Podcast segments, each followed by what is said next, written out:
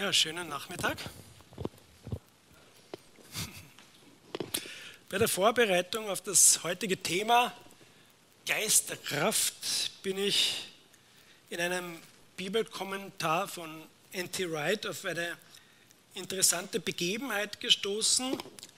Ein englischer Bischof hat sich darüber beschwert, dass er offenbar nicht den gleichen Einfluss gehabt hat wie die ersten Apostel. Er hat über sich gesagt, überall, wo der Apostel Paulus hingekommen ist, hat es einen Aufruhr gegeben. Aber überall, wo ich hingehe, servieren sie mir Tee. Diese Anekdote bringt Andy Wright in einem Kommentar zum vierten Kapitel der Apostelgeschichte. Dort geht es zwar noch gar nicht um den Apostel Paulus, sondern um Petrus und Johannes, die aber, wie später auch Paulus, schon ordentlich für Tumult in der Öffentlichkeit gesorgt haben. Petrus und Johannes haben damals noch im Tempel in Jerusalem öffentlich gepredigt. Sie haben den Menschen erzählt, dass dieser Jesus von den Toten auferstanden ist. Und es hat damals natürlich nicht allen gepasst. Die Tempelwache hat die beiden festgenommen und bis zum nächsten Morgen ins Gefängnis gesperrt. Und trotzdem sind viele Menschen, äh, die sie damals gehört haben, zum Glauben gekommen. Am nächsten Tag sind die beiden dann vor den jüdischen Rat und die führenden Männer des Volkes vorgeführt worden. Sie haben sie verhört, mit welcher Kraft sie kurz davor einen Gelähmten geheilt haben. Und Petrus hat darauf erfüllt mit dem Heiligen Geist geantwortet und ganz mutig, ohne Furcht, die gute Nachricht von Jesus erzählt. Die Männer dort haben ihnen das verbieten wollen, weiter von Jesus zu reden, aber sie haben gesagt, nein, wir müssen Gott mehr gehorchen als euch Menschen. Und später dann in der Apostelgeschichte finden wir auch ähnliche Überlieferungen vom Apostel Paulus, der durch den Heiligen Geist mit Kraft erfüllt war und Mut bekommen hat, um ganz frei von Jesus zu erzählen. Und auch bei Paulus hat es dann im Volk einen Aufruhr gegeben. Sie wollten ihn steinigen oder sonst was. Und wenn wir jetzt zurückkommen zu diesem englischen Bischof, natürlich war das eher eine humorvolle Anekdote mit dem, mit dem Tee servieren, aber gerade wenn man die dramatische Geschichte der ersten Christen kennt, dann bringt das natürlich auch ein bisschen zum Nachdenken. Wie ist das bei uns heute? Wie ist das bei dir und mir, wenn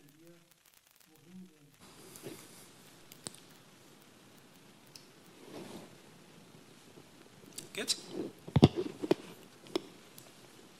Gibt es, wo wir hinkommen, auch einen Aufruhr oder wird uns Tee serviert? Ich dachte, als echte Wiener Gemeinde werden wir wahrscheinlich sagen, weder noch. Uns wird Kaffee serviert.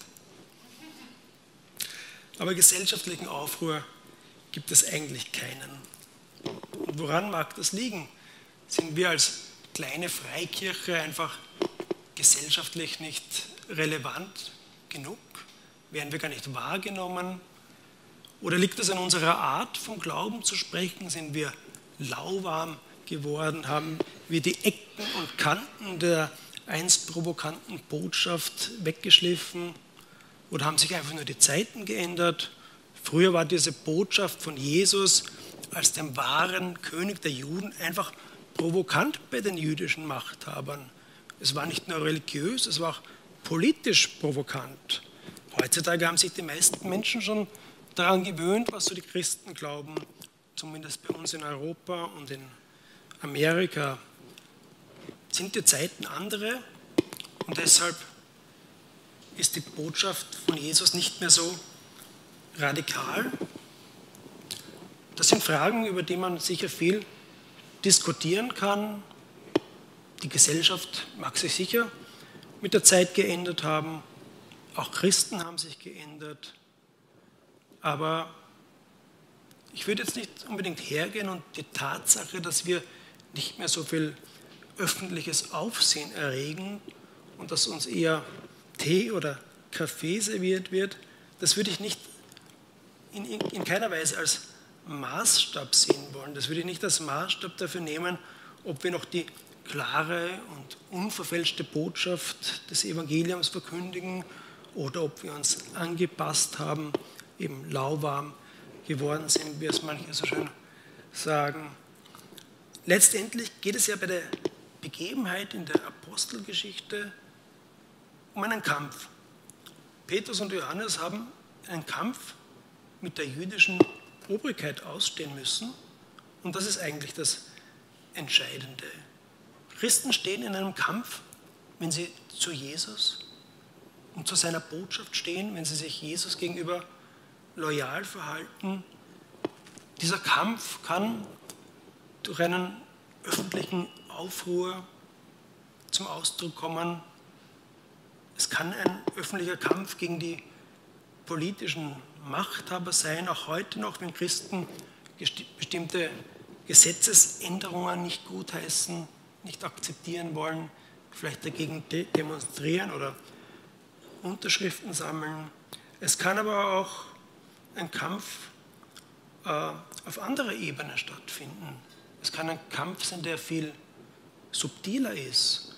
Und Paulus schreibt ein paar interessante Zeilen über diesen Kampf in einem Brief, den er einst an die Christen in der antiken Stadt Ephesus geschrieben hat. Paulus hat geschrieben, legt alle Waffen an, die Gott euch gibt, dann könnt ihr dem Teufel und seiner Hinterlist widerstehen. Denn unser Kampf richtet sich nicht gegen Menschen aus Fleisch und Blut, er richtet sich gegen die Mächte und Gewalten, die Weltenherrscher, die diese Finsternis regieren. Ja, er richtet sich gegen die bösen Geister, die im Reich der Lüfte herrschen. Es ist also letztendlich kein sondern laut Paulus ein Kampf gegen spirituelle Mächte. Und manchmal können die auch hinter Menschen stehen, sie können hinter dieser jüdischen Obrigkeit gestanden sein, sie können aber auch hinter Krankheiten stehen, sie können hinter einer unterbrochenen Internetverbindung stehen, wenn jemand gerade jemand via WhatsApp von Jesus erzählen möchte, können auch hinter seinem knisternden Mikrofon stehen, wenn jemand predigt zu diesem Thema. Jeder Christ steht in einem Kampf und mit diesen dunklen Mächten, wie Paulus sie nennt. Und wir wissen von diesem englischen Bischof eigentlich gar nichts, außer dass er anscheinend nie in der Öffentlichkeit äh, in einen Aufruhr verwickelt war und dass er anscheinend Thesewert bekommen hat. Aber wir wissen gar nicht, was für Kämpfe er an ganz anderen Fronten zu kämpfen gehabt hat. Wir wissen nicht, wie es ihm in seiner Ehe gegangen ist, wie seine Beziehung zu den Kindern war. Wir wissen nicht, wie es ihm gesundheitlich gegangen ist, wie es ihm psychisch gegangen ist. Wir wissen nicht, wie es ihm mit den Mitarbeitern in seiner Kirche geht. Das sind alles Angriffsflächen, wenn man so will, Fronten, an denen spirituelle Kämpfe stattfinden können. Wir wissen nicht einmal, ob er sich selber auch dessen bewusst war, denn leider ist es gerade oft in den Großkirchen der Fall, dass eine Theologie vorherrscht, die von der Vernunft und den modernen Wissenschaftskriterien bestimmt ist. Also mit Teufeln und Dämonen hat man es dort nicht so. Auf der anderen Seite muss man auch fairerweise sagen, dass es christliche Kreise gibt und die sind eher bei uns in der freikirchlichen Landschaft zu finden, wo man es da vielleicht auch manchmal ein bisschen zu stark betont, die dunklen Mächte. Auch das ist nicht so gut. Aber zusammenfassend können wir sagen, Christsein ist ein Kampf. Die gute Nachricht von Jesus weiterzugeben ist und bleibt ein Kampf. Ein Kampf, der vielleicht vordergründig äh, mit anderen Menschen stattfindet oder mit sich selbst.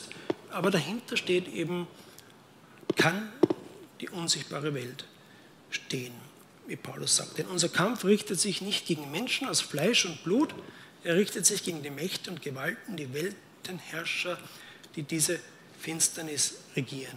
Aber das Gute ist eben, wir sind in diesem Kampf nicht alleingelassen. Gott steht uns bei, er gibt uns Kraft durch den Heiligen Geist. Auch darüber schreibt Paulus im Epheserbrief. Und schließlich werdet stark durch eure Verbundenheit mit dem Herrn. Lasst euch stärken durch seine Kraft. Und Gott hat uns dann sogar auch noch eine, stellt uns sogar auch noch eine Waffenrüstung zur Verfügung. Legt alle Waffen an, die Gott euch gibt. Gott stellt uns für diesen Kampf eine Rüstung zur Verfügung, ähnlich wie ihr es hier bei diesen antiken Krieger seht.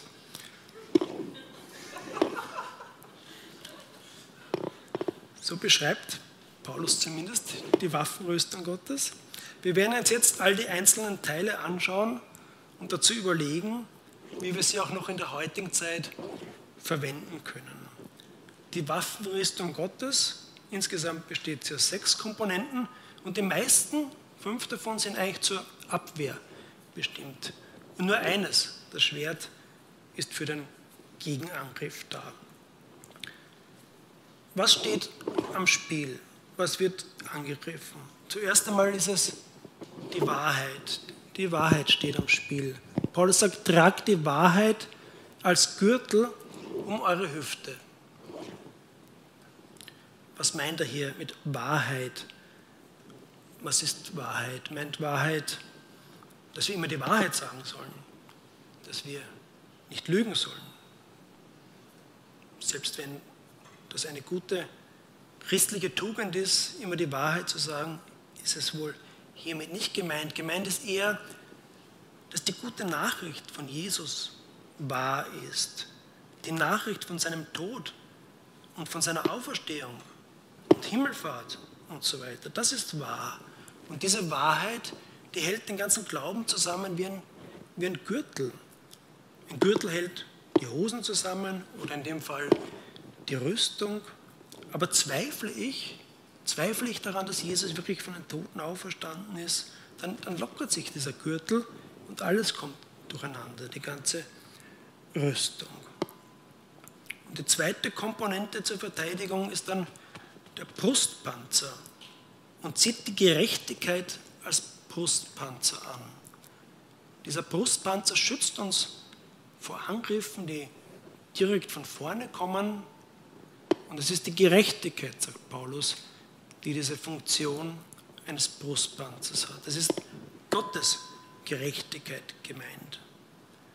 Aber auch wohl nicht eher in dem Sinn, oh, es ist schön zu wissen, wir haben einen gerechten Gott, auch wenn vieles auf unserer Welt im Argen liegt, eines Tages wird Gott darüber ganz gerecht Gericht halten. Das ist sicher ein tröstlicher Gedanke, aber Paulus meint wohl eher Gottes Gerechtigkeit, die auch den Christen gilt. Durch den Tod von Jesus sind alle meine Fehler beglichen. Und wenn ich auch heute noch irgendwas falsch mache, wenn mir ein paar schlechte Gedanken kommen oder was auch immer, ich brauche mich deshalb nicht selbst anzuklagen. Gott hat mir schon vergeben, das ist mein Status als Christ. Und viele Angriffe vom Feind, die richten sich ja gerade gegen unser Gewissen, Sie möchte uns in einer ständigen Selbstanklage klein und entmutigt halten. Aber dieser Brustpanzer der Gerechtigkeit, der wehrt diese Giftpfeile ab und lässt uns sicher aufrecht stehen und gehen. Und die dritte Komponente der Waffenrüstung betrifft dann die Füße, Stiefel der Bereitschaft. Paulus sagt, und tragt an euren Füßen als Stiefel die Bereitschaft, die gute Nachricht von, vom Frieden zu verkünden. Und dabei spielt Paulus wahrscheinlich an etwas an, das ganz am Anfang vom Epheserbrief steht. Dort heißt es, Christus ist es, der uns allen den Frieden gebracht hat und Juden und Nichtjuden zu einem einzigen Volk verbunden hat. Die Christen in Ephesus waren nämlich keine Juden. Und ursprünglich war zwischen ihnen und den Juden eine Kluft, da hat es nicht viel gemeinsam gegeben. Aber durch den, durch den Glauben an Jesus gehören Juden und Nichtjuden zu einer Familie. Dort, wo früher Feindschaft war, ist nun Frieden. Und gutes Schuhwerk, feste Stiefel sorgen dafür, dass man nicht leicht umfällt. Sie sorgen für festen Stand. Und so ist es eben mit der Friedensbotschaft, die wir weitergeben. Wenn wir den Menschen davon erzählen, dass durch den verbindenden Glauben an Jesus Menschen aus allen Nationen, Österreicher, Türken, Syrer, Chinesen und so weiter, dass wir alle zu einer Familie gehören, ja, wenn wir diese Botschaft hinaustragen, dann gibt es uns diesen sicheren Halt, dass uns der Feind nicht leicht umschmeißen kann. Und dann kommt die vierte Komponente der Waffenrüstung. Sie ist das Schild des Glaubens. Paulus sagt, was auch kommen mag, ergreift als euren Schild den Glauben. Mit ihm könnt ihr alle brennenden Pfeile abwehren, die der Böse gegen euch schießt. Der Glaube an Jesus, der Glaube an den auferstandenen Herrn und unsere Loyalität ihm gegenüber schützt uns, wenn der Feind brennende Pfeile auf uns schleudert. Und diese Pfeile, die können in Form von Zweifel kommen, in Form von Verzweiflung, von Sorgen, kann verursacht sein durch schwierige Lebenssituationen, in denen wir uns gerade befinden, kann durch verlockende Versuchungen oder persönliche Tragödien sein. All das kann dazu führen, dass wir einfach nicht mehr glauben wollen. Die angreifenden Pfeile können aber auch in einer ganz positiven Gestalt kommen, zum Beispiel durch beruflichen Erfolg, nachdem wir uns schon lange sehnen. Dieser kann stolz machen, arrogant, jetzt verdienen wir viel, jetzt haben wir, genießen wir mehr Ansehen in der Gesellschaft. Aber an Jesus festzuhalten, ganz egal was im Leben passiert, das bedeutet eben diesen Schild aufrecht zu halten. Und senken wir das Schild, dann wird es gefährlich, dann können diese Pfeile auf uns kommen. Wir distanzieren uns vom Glauben, wir verlassen die Gemeinschaft und das kann recht schnell gehen. Und der fünfte und letzte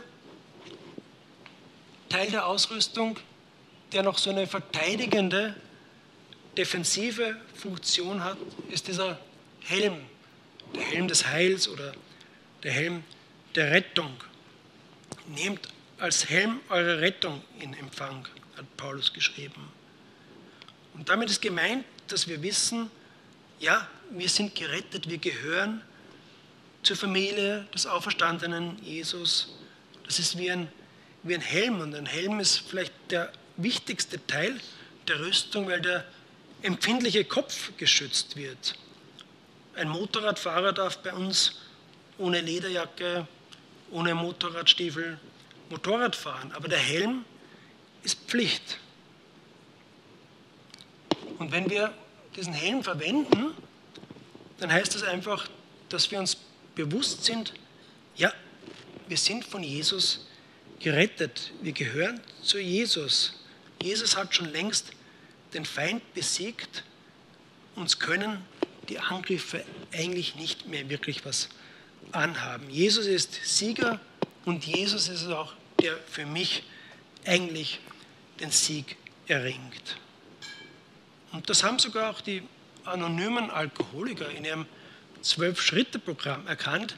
Wenn man von der Sucht wegkommen will, muss man aufhören, selber zu kämpfen. Man muss aufhören, durch eigene Willenskraft zu kämpfen. Denn umso mehr man gegen etwas ankämpft, umso mehr nimmt es eigentlich ein.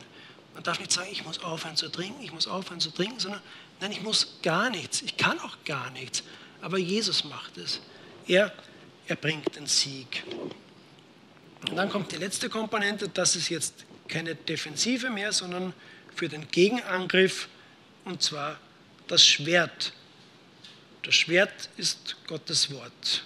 Paulus sagt, und lasst euch das Schwert geben, das der Heilige Geist euch schenkt, das Wort Gottes. Das ist die einzige Angriffswaffe, das Wort Gottes. Und wenn wir das Wort Gottes hören, dann denken wir wahrscheinlich an die Bibel, bestehen das Alte und Neue Testament. Aber es ist sicher nicht falsch, äh, die Bibel als Schwert zu sehen. Aber Paulus hat wahrscheinlich an etwas Konkreteres gedacht, denn der größte Teil des Neuen Testamentes, der war ja zu diesem Zeitpunkt noch nicht geschrieben worden. Paulus hat da eher an das Alte Testament gedacht und wahrscheinlich auch an ganz bestimmte Stellen, die man zum Beispiel beim Propheten Jesaja finden kann. Wir haben jetzt nicht die Zeit, einzeln auf diese Stellen einzugehen, aber zusammenfassend kann man sagen, dass es Passagen sind, die von einem neuen König handeln. Ein König, der mit Gerechtigkeit, mit Treue bekleidet ist und mit seinem Wort die Erde gerecht richtet, mit Worten wie ein scharfes Schwert. Der kommt, um die gute Nachricht des Friedens zu verkünden.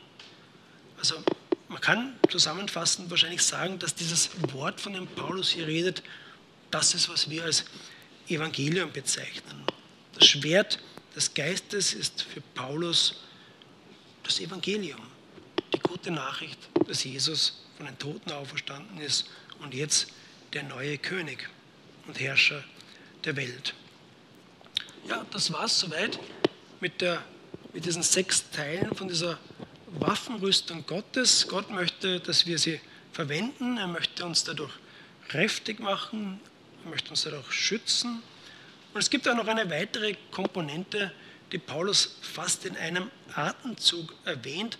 Darum möchte ich es jetzt auch nicht ganz auslassen, denn nur ein paar Verse weiter spricht er auch von der Bedeutung des Gebets.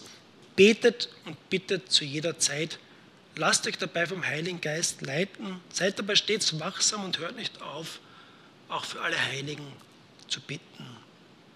Das Gebet ist natürlich eine ganz eigene Kategorie. Ich denke, man kann sagen, es ist sowohl defensiv als auch Angriffswaffe in einem, wenn man jetzt bei dem Bild von dieser Waffenrüstung bleiben möchte. Das Gebet ist ein ganz eigenes Thema und wir werden in ungefähr einem Monat uns diesem Thema widmen. Am 22. Oktober gibt es wieder einen Talk. Drei Leute werden unter der Moderation von Johannes hier vorne auf einem Sofa sitzen und darüber reden, was Gebet in ihrem Leben für eine Rolle spielt. Also bitte den Termin vormerken, sozusagen als Ergänzung zur Waffenrüstung Gottes, um die es heute gegangen ist.